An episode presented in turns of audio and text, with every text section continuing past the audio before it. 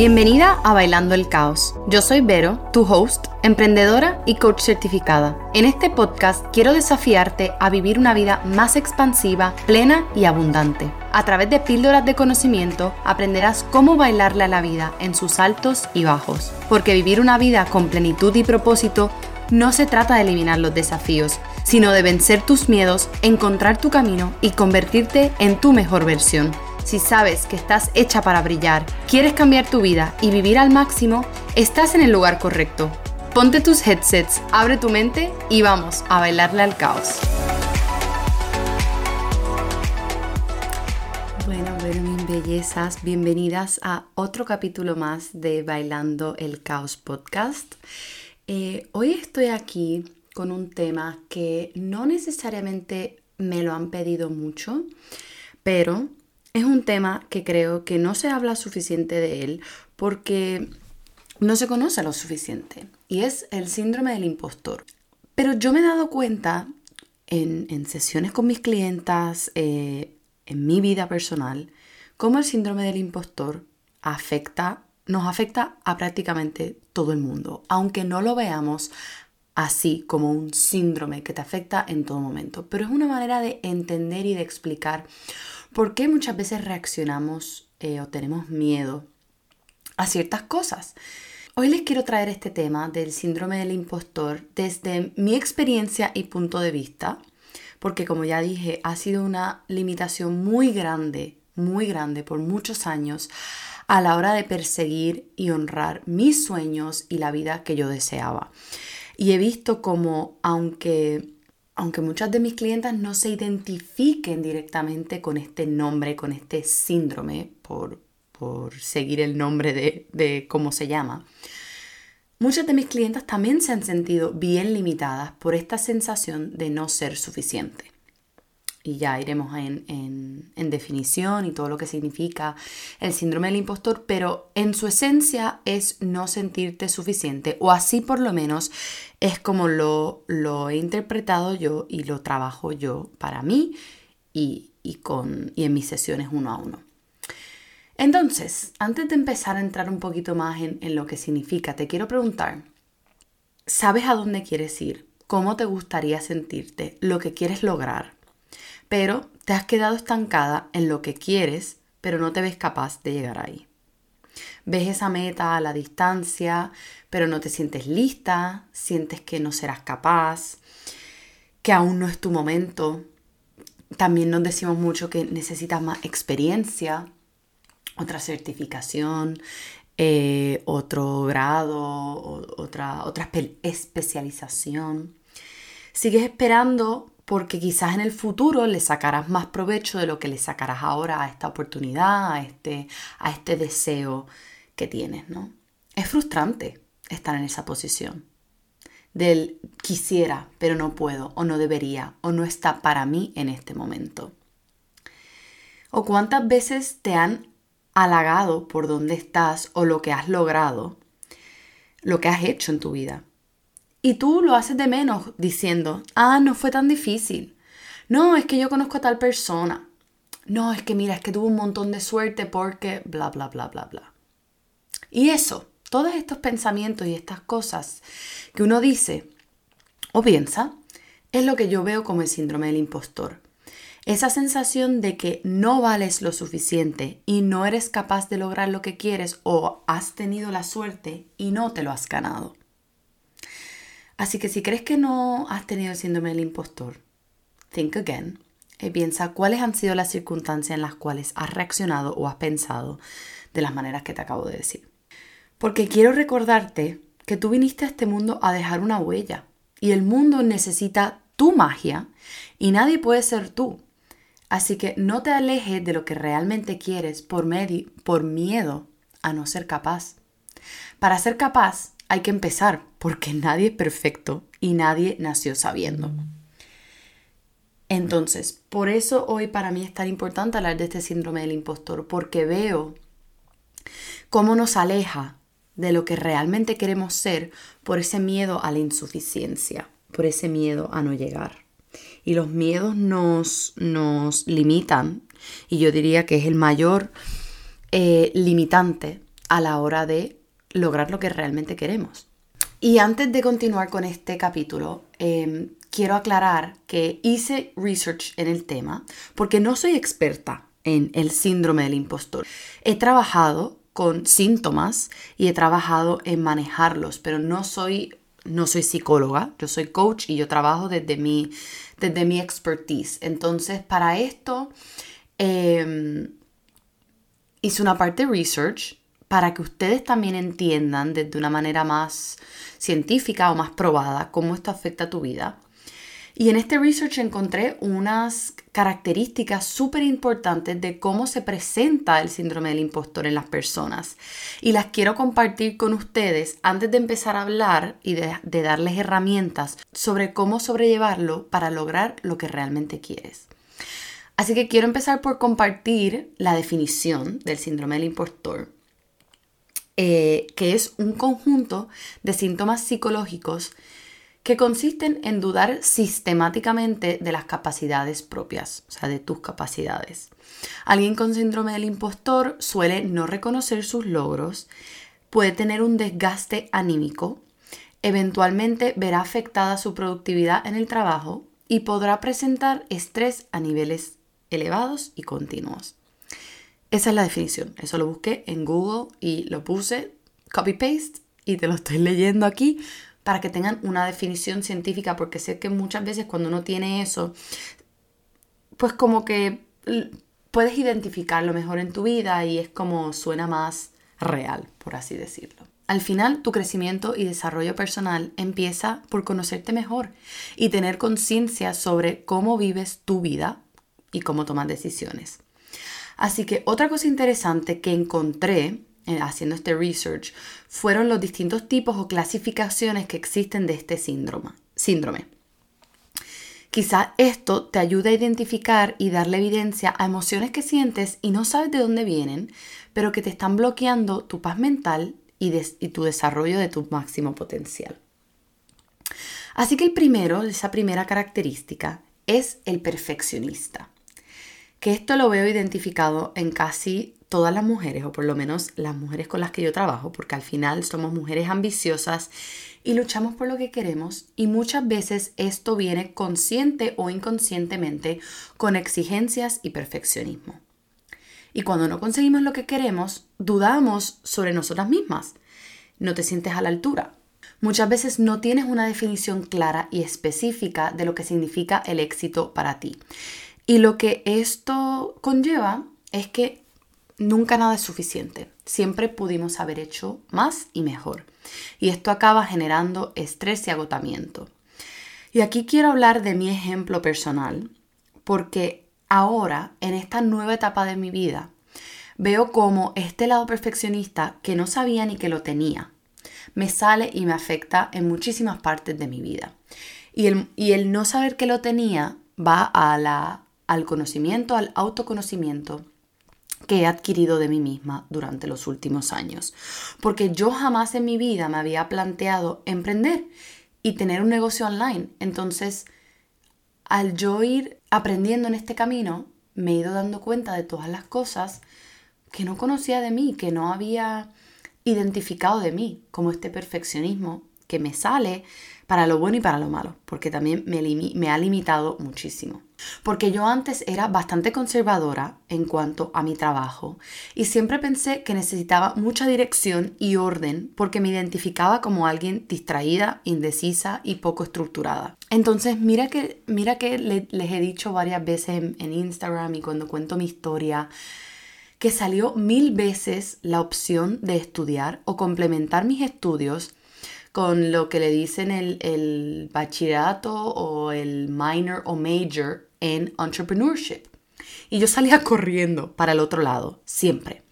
Así que ahora, cuando me he empezado, cuando he empezado mi propio negocio, el síndrome del impostor ha estado muy, muy, muy presente en cuanto a esta sensación de no ser suficiente, de no estar haciendo lo suficiente, de incluso no saber ni lo que estoy haciendo porque no estudié esto.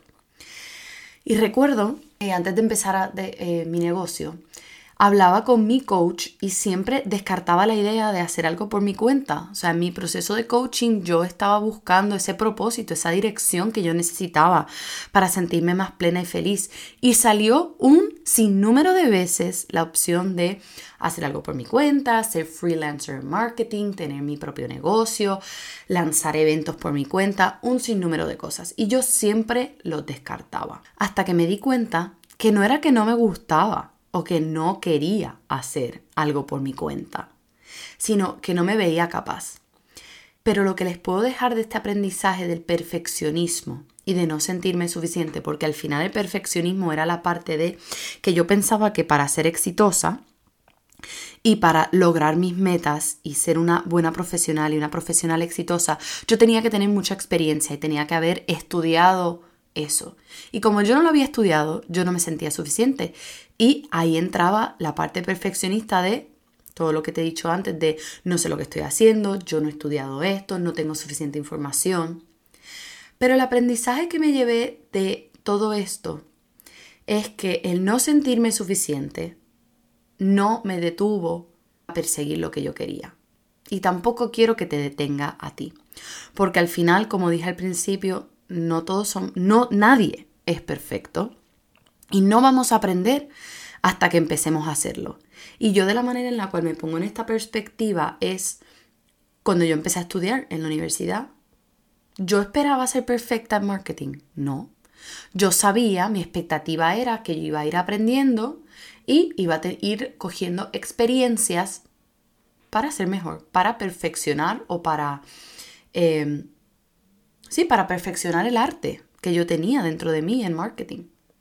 Pues lo mismo es con todo lo que hacemos. No podemos esperar que mañana vamos a ser perfectos en lo que hacemos. Bueno, nunca vamos a ser perfectos, pero que vamos a, dominar con total excelencia lo que vamos a hacer.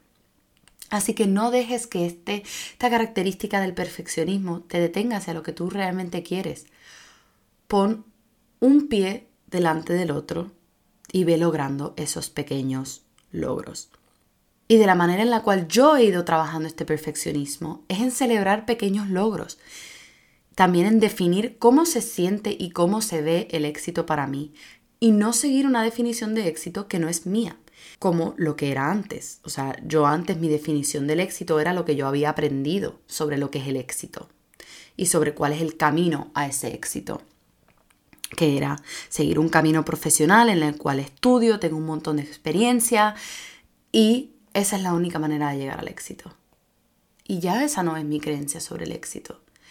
Y cambiar mi creencia sobre el éxito me ha permitido lograr lo que yo realmente quiero y lo que me llena y me hace feliz. Y me ha ayudado a superar este síndrome del impostor de no sentirme suficiente porque no he seguido A, B y C para llegar al éxito. Porque el A, B y C lo defino yo, no lo define nadie. Y sobre todo otra cosa para, para trabajar este lado perfeccionista en el, en el síndrome del impostor es cultivar la confianza en mí misma y en ti misma. Porque nada de lo que uno quiere lograr llega de un día para otro. Se trabaja cada día. Y como siempre pongo en el ejemplo de la confianza, son como los músculos en el gym. Así que empieza a trabajar tu confianza como trabajas tus músculos en el gimnasio. Y verás como cada día, poquito a poco, te vas a ir sintiendo más confiada y más fuerte y más conocedora y más experta de lo que realmente quieres lograr en tu vida. Y con este punto de experta entro al segundo, a la segunda característica del síndrome del impostor, que es el experto. Los que tienen esta característica sienten que de alguna manera engañaron a las personas que le contrataron o confiaron en ti para llevar a cabo algo. Tu mayor miedo es que los demás se den cuenta que eres inexperto o inexperta en algo. ¿Y cómo te puedes dar cuenta si este eres tú? Pues te puedes plantear si te avergüenza o no te atreves a pedir un trabajo si no cumples todos los requisitos de formación o educación esto sale en muchas de mis sesiones, esta parte de, no sentirte adecuada eh, o experta suficiente para un trabajo, porque al final yo con mis chicas trabajo eh, crear este nuevo camino y eso puede implicar cambiar de trabajo, cambiar de puesto, reinventarse. Entonces aquí sale mucho el hecho de ver o me encantaría este puesto, pero es que yo no puedo solicitar porque no tengo A, B, C, D, E, e y F. Pero lo que no nos damos cuenta son las habilidades y talentos que sí, con lo que sí contamos. Con esto también yo me identifico porque, por lo menos en mi entorno académico y en mi familia, era muy importante estudiar, tener un título. Y si yo no lo hacía, eh, incluso podría ser hasta mal visto. Y no de una manera em, despectiva ni nada, pero yo sabía que para mi familia era muy importante esta parte de estudiar y tener un título. Entonces yo crecí con la creencia de que para lograr algo tienes que estudiar mucho y tienes que tener una certificación, un título, y ser un experto. Es, así fue como yo razoné cómo llegar al éxito y cómo ser un buen profesional. Y yo tampoco me veía capaz de empezar este negocio porque pensaba que no tenía suficiente experiencia, que no era suficientemente experta, que no tenía suficientes títulos y que solo esas cosas me iban a llevar al éxito. Pero vamos a ser honestas. ¿Cuántas veces has pensado esto tú también? Pues bien, lo que no nos damos cuenta es que nuestros talentos y habilidades valen muchísimo más de lo que podemos aprender para ser expertas. No hay por qué ser experta para dedicarte a algo o llevarlo a cabo, porque al final, el lograr lo que queremos se trata de lo que te dije antes, de poner un pie delante del otro. Y esto no te puede, la sensación de no sentirte experta, no te puede limitar a mirar ese próximo paso. Porque irás aprendiendo al camino, irás ganando esa experiencia mientras recorres ese camino. Entonces, el siguiente punto, la siguiente característica, es el tipo de persona que se consideran farsantes entre profesionales auténticos. Y esta característica se llama el superwoman o superman, porque se presionan a ellos mismos a trabajar muy duro y estar a la altura de las personas que los rodean. En estos casos hay cierta adicción a la validación externa y cuando no la recibes no te, te sientes incapaz o incompetente. Y esto muchas veces es una manera de proteger tus inseguridades, especialmente en el ámbito laboral. ¿Y cómo puedes darte cuenta si, este, si, si tú eres el tipo superwoman? Pues pregúntate, ¿te quedas más tarde trabajando incluso cuando ya has acabado las prioridades que tenías para ese día? ¿Te estresas cuando no estás haciendo nada productivo? Cuando estás haciendo nada o cuando estás relax o cuando incluso hay veces que cuando estás de vacaciones y no estás haciendo algo que tú consideras productivo, te estresas, te sientes insuficiente, te sientes que podrías estar haciendo más. Lo ves como un desperdicio de tiempo. Abandonas tus hobbies y tus pasatiempos y aficiones por el trabajo. Le pones más prioridad al trabajo que tu propio gozo y disfrute.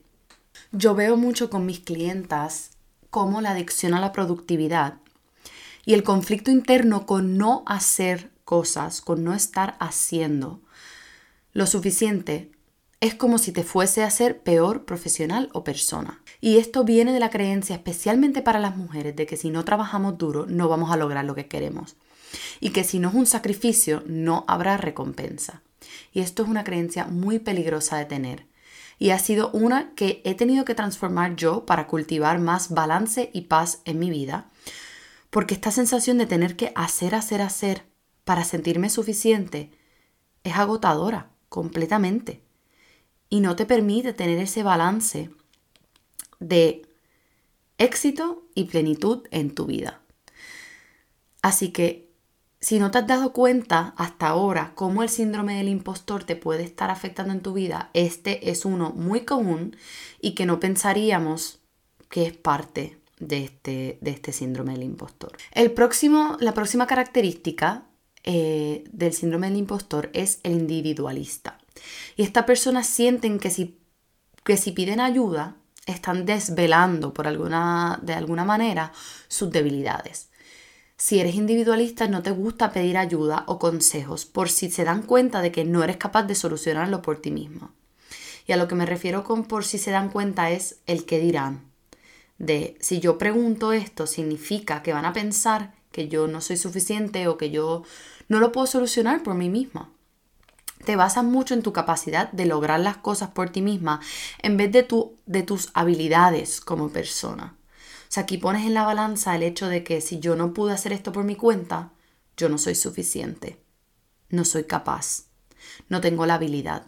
en vez de pensar en el hecho de cómo puedes crecer como persona y cómo puedes mejorar tus capacidades preguntando, aprendiendo eh, y no pensar de que solo lo tienes que hacer tú para poder ser exitoso o para ser una persona capaz. Que sobre todo de esto se trata el síndrome del impostor, la sensación de no ser suficiente, de no ser capaz. Y la última característica, el último tipo de síndrome del impostor se llama el genio natural.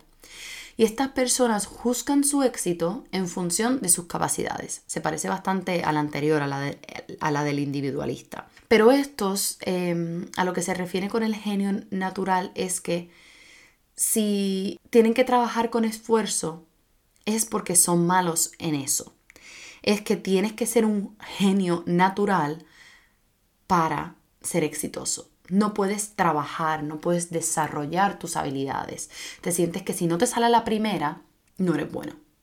Esa sensación de que lo tienes que hacer todo bien de la primera o no eres suficiente. Y esto lo veo muchísimo en las mujeres que quizás hemos creído pensando que no somos buenas con los números, como los hombres. Que, nosotras no nos, que nosotras se nos da mejor las artes y las lenguas. Entonces cuando nos tocan desafíos más incómodos, nos sentimos inadecuadas. Porque quote unquote, no se me da bien eso. Yo no crecí siendo buena con los números. Pero otra vez, la realidad es que nadie es perfecto. Y hasta el genio en la matemática aprendió sobre las matemáticas. Quizás se le, se le dio más innato, quizás es un talento o un don más innato en esa persona, pero para convertirse en un experto, todo el mundo ha tenido que trabajar para eso. Así que hay que vernos como un proyecto en progreso en vez de un proyecto nacido perfecto. Y no es que no eres buena y nunca lo serás, sino que tienes que desarrollar esa habilidad y eso está bien y eso no te hace incapaz. El tener que desarrollar algo, el tener que volver hacia atrás y aprender ciertas cosas a estas alturas, porque muchas veces en mis sesiones dicen, a estas alturas me voy a tener que poner a hacer eso. Pues sí, ¿y qué pasa?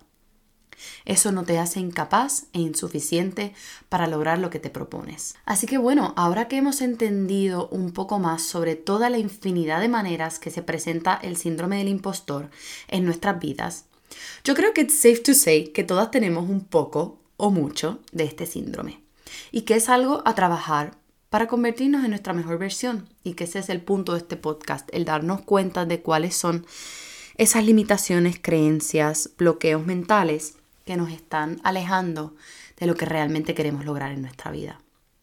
Y cuando escuches este episodio, me encantaría que me contaras con cuál te identificas, o si tienes un poquito de todas, cuáles son las que te resuenan más, cuáles son las que más han afectado o te han limitado en algún momento de tu vida o te están limitando en este momento. Y al final el punto de este ejercicio no es juzgarte, sino como siempre les, invito a tener ese autoconocimiento de ver qué cosas podrías trabajar para acercarte más a tu mejor versión, a esa versión más segura, confiada y empoderada de su vida y de sus decisiones. Entonces, como en cada capítulo, les quiero dejar herramientas para manejar este síndrome del impostor en tu día a día y que puedas vivir con más conciencia sobre cómo manejar tus emociones y tu manera de vivir tu vida. Y como todo en crecimiento y desarrollo personal, empieza por tu autoconocimiento y el autoconcepto que formas sobre ti. Porque conocerte a ti misma es la mayor herramienta que puedes tener. Porque si eres consciente de ti, de lo que piensas de ti, de tus habilidades, tus fortalezas, tus limitaciones y debilidades, es muchísimo más sencillo enfrentar y mejorar tu vida el también poder sentirte mejor contigo misma y valorarte más porque conoces qué quieres valorar de ti y cómo lo vas a llevar al mundo. Y por eso les quería hablar de los distintos tipos de síndrome del impostor para que veas y para que identifiques con cuáles, cuáles son parte de tu autoconcepto, con cuáles te identificas tú, con cuáles te ves reflejada para de ahí entonces poder empezar a modificarlo en tu día a día, porque si tú no reconoces o si tú no sabes lo que está yendo mal, por decirlo así, lo que, lo que te está limitando, lo que te está limitando en tu vida, no puedes cambiarlo. Entonces la intención de contarles todo, todo lo anterior de las características es que lo veas cómo esto se ve reflejado en tu día a día y que entonces tengas la conciencia de ver, mira, esto me está pasando, esto tiene un sentido, de e, esto no simplemente me está pasando a mí, sino que es un miedo o una limitación que estoy dejando que me que, que sea parte de, de mi autoconcepto, de quién yo soy como persona. También te permite a bajar esas expectativas y tener más compasión y amor propio. Porque el autoconcepto y la identidad del cual nos apropiamos de que no somos capaces muchas veces viene de nuestro entorno y de nuestra familia. Y con esto no quiero decir que nos han criado mal, sino que cada una de nosotras interpreta comentarios y reacciones a su manera y forma una creencia en base a eso. Entonces, por ejemplo, si cuando tú eras pequeña y te decían, ay, es que lo tuyo es el arte, el baile, no te preocupes por las matemáticas, que eso no es lo tuyo. Yo sé que cuando a mí me decían eso, no era porque mi mamá me quería echar de menos ni limitarme. Y yo no, y eso no es lo que quiero decir. Lo que quiero decir es que muchas veces ese tipo de comentario nosotros hacemos nuestras propias conclusiones sobre lo que eso significa de nosotros mismos. Seguramente, igual que lo hice yo, te identificas como alguien que no es bueno con números. Sin embargo, tu responsabilidad es en identificar de esa creencia viene de ese momento, pero que yo no haya sido buena con números y que yo sea mejor en otras cosas, no me hace incapaz de manejar números sino que quizás tengo o tienes que desarrollarlo más que otras personas. Y la otra cosa es reconocer, no, este no es mi, mi don. No significa que yo no lo puedo, em, que yo no lo puedo desarrollar, pero mis dones sí son X, Y, Z. Porque quedarte pensando que no eres capaz de ser buena con números, por mantenernos en el mismo ejemplo, eh, y que nunca vas a ser capaz de ser buena con números, es algo que te puede limitar. Y a mí me limitó por mucho tiempo. Porque como yo pensaba que las matemáticas no eran lo mío, pues cómo iba yo a llevar una empresa si yo no sabía manejar números. Y esa impotencia me mantuvo estancada por mucho tiempo. Pero el ser consciente e intencional sobre conocer cuáles eran mis debilidades y cuáles eran mis habilidades y talentos y fortalezas, me ayudaron a impulsarme y moverme hacia el sí ser capaz de manejar números y verlo desde otra manera o pedir ayuda, delegar, el no tener que sentir de que si yo no soy capaz de hacerlo yo sola, no llegaré a donde quiero llegar. Porque veo como muchas veces nos forzamos en aprender y ser buena en cosas por cumplir expectativas y no porque realmente estemos honrando nuestros dones y talentos. Así que si a día de hoy o si estás en este capítulo, estás te estás dando cuenta que quizás tú no estás clara en cuáles son tus dones y talentos. Esta es la primera tarea. Averígualo. Averigua cuáles son tus dones y talentos y empieza a usarlos en tu día a día. Porque vas a ver la diferencia increíble de lo que se siente inclinarse a lo que uno innatamente, naturalmente es bueno, en vez de seguir persiguiendo las cosas que supuestamente tenemos que ser buenos o supuestamente tenemos que hacer para llegar a donde queremos llegar. Otra cosa que también quería mencionar que viene de, nuestras familias y de nuestra crianza es el valor de nuestros logros. Es el premiar el trabajo duro y los logros y que cuando fracasamos hemos cometido un error. Y eso en nuestro autoconcepto se convierte en que yo soy un fracaso en vez de que voy aprendiendo y que si he fracasado no significa de que yo no soy capaz de hacer lo próximo.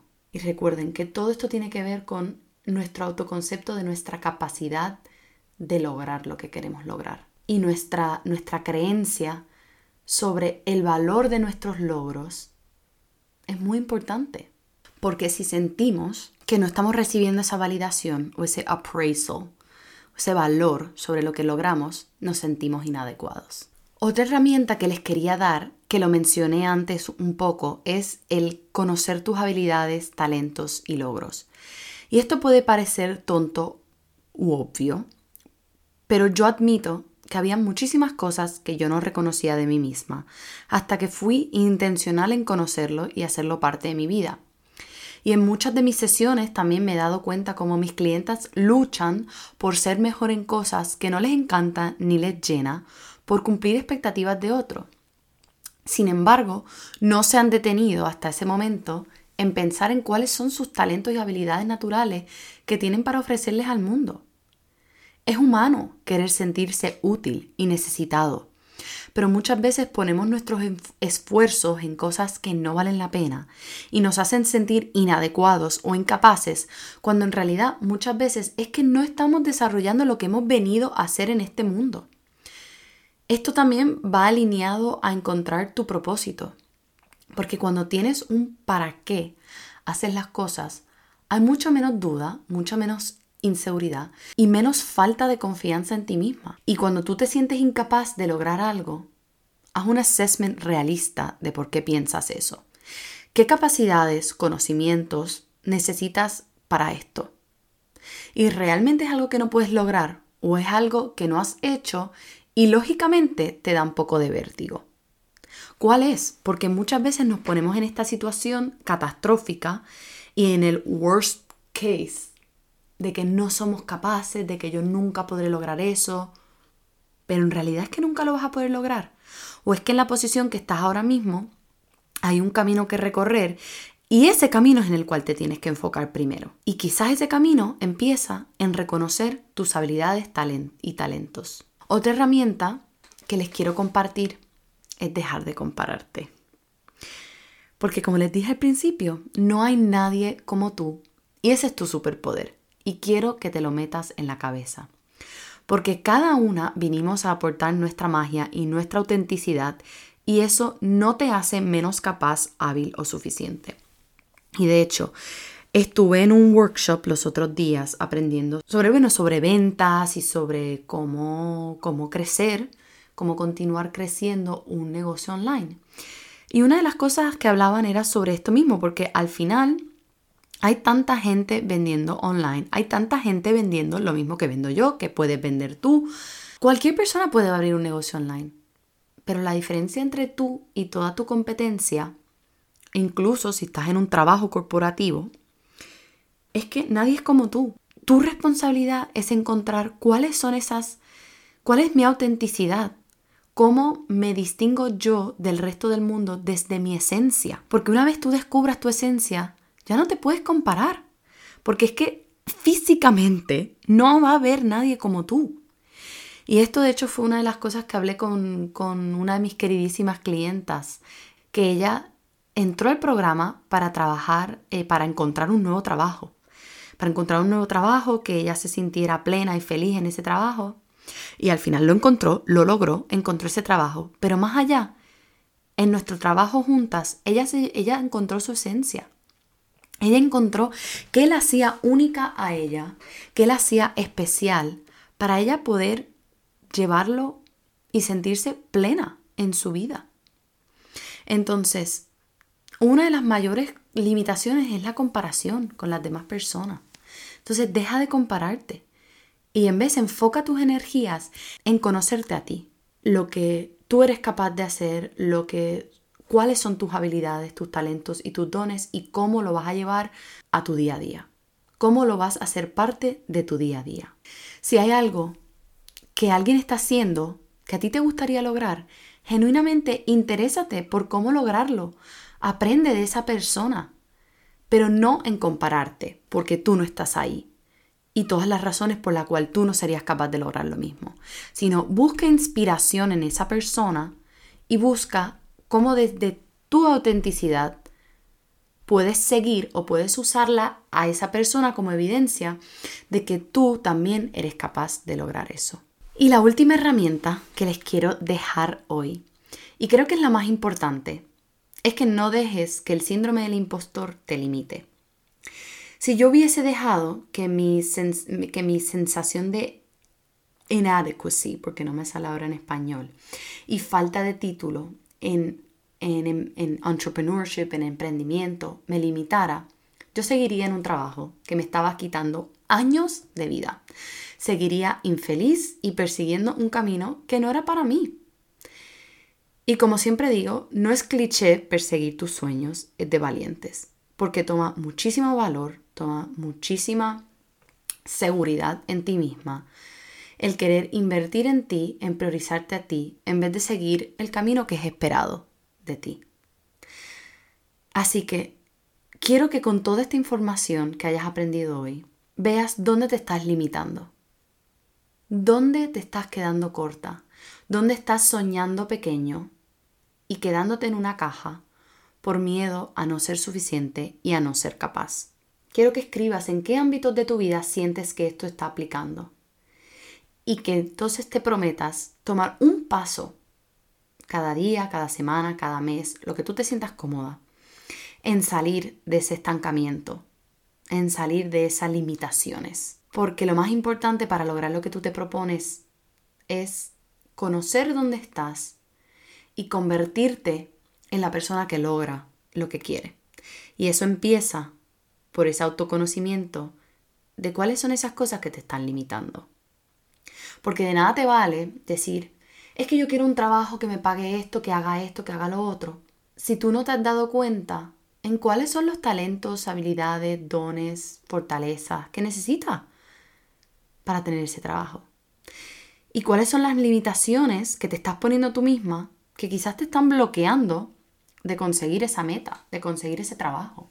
Así que con todo esto que has aprendido hoy, espero que lo puedas usar como impulso para conocerte mejor y superarte e ir por esas cosas, por esas metas, por esos sueños que quieres, pero no te has atrevido a hacer por miedo a no ser capaz.